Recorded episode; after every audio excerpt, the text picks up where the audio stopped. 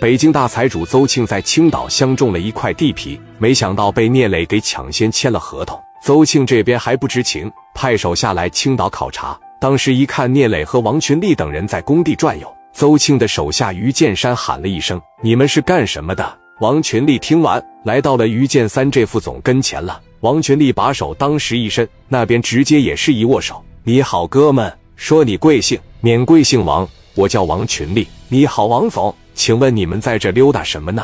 我们打算在这开发房地产。你们是哪家公司呀？青岛群力置业。我在这都盯了大半个月的时间了。那你们交没交钱？王群力说合同都签完了，定金交了一千多万。哥们，你看有没有这种可能？我们给你们拿点好处费，你们把这块地方让给我们开发呗。我们是北京的房地产公司老大了，我们的老板姓邹，挺有实力的。就想在青岛迈出这一步，我希望呢，你们能给咱一个机会。王群力一琢磨，你的意思是我这到手的鸭子，我得让给你呗？哥们，话虽然是难听了点，但是咱们可以给你拿好处呀。王群力当时就拒绝了。行了，哥们，咱别扯淡了。想盖房子回北京盖，那北京的房子比青岛贵多了。行了，哥们，不跟你聊了。王群力扭头人就走了，来到聂磊的跟前，直接就说了。也相中这个地方了，一直没交钱。聂磊说不用搭理他们，做什么都得有个先来后到。他啥么半个月了，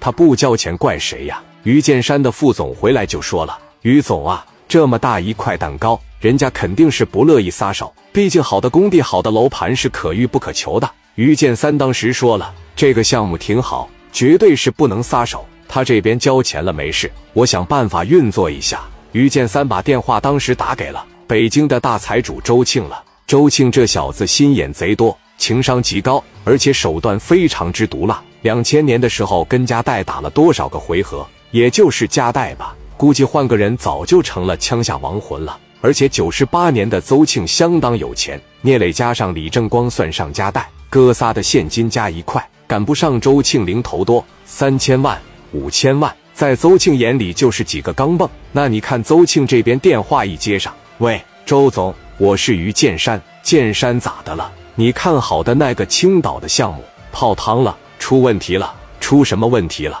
有这么一伙人叫群力置业，已经和有关部门签订合同了，而且定金都打了，人现在在工地上考察呢。刚才我让我的助理过去沟通了，想用钱摆平几乎不可能了。所以周总，他们既然签订合同了，那毕竟不是还没动工呢吗？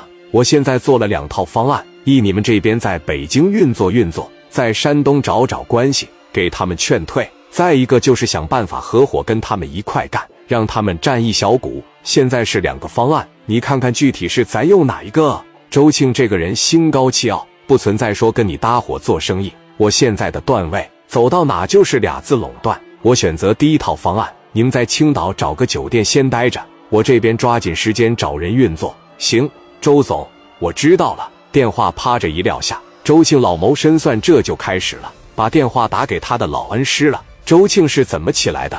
完全是凭借着霍海英起来。霍海英是北京海淀小行行的一把。霍海英和周庆俩人在一块蹲过监狱，当时总有人欺负霍海英，周庆就替老霍出头，所以两人关系嘎嘎好。霍海英拿着电话一接：“喂，老哥，忙不忙？我不忙，咋的了？我在山东青岛。”看上一块地皮，在青岛有一家叫群力置业的，人家抢先一步跟衙门签合同了，你看看能不能给找一找人，给他们劝退了。我这边给拿个几百万的赔偿无所谓。霍海英一听山东，说那行，我给那个侯省打个电话。好嘞，那我听信吧。好嘞，电话啪一撂下，霍海英电话当时直接就拨给侯省了。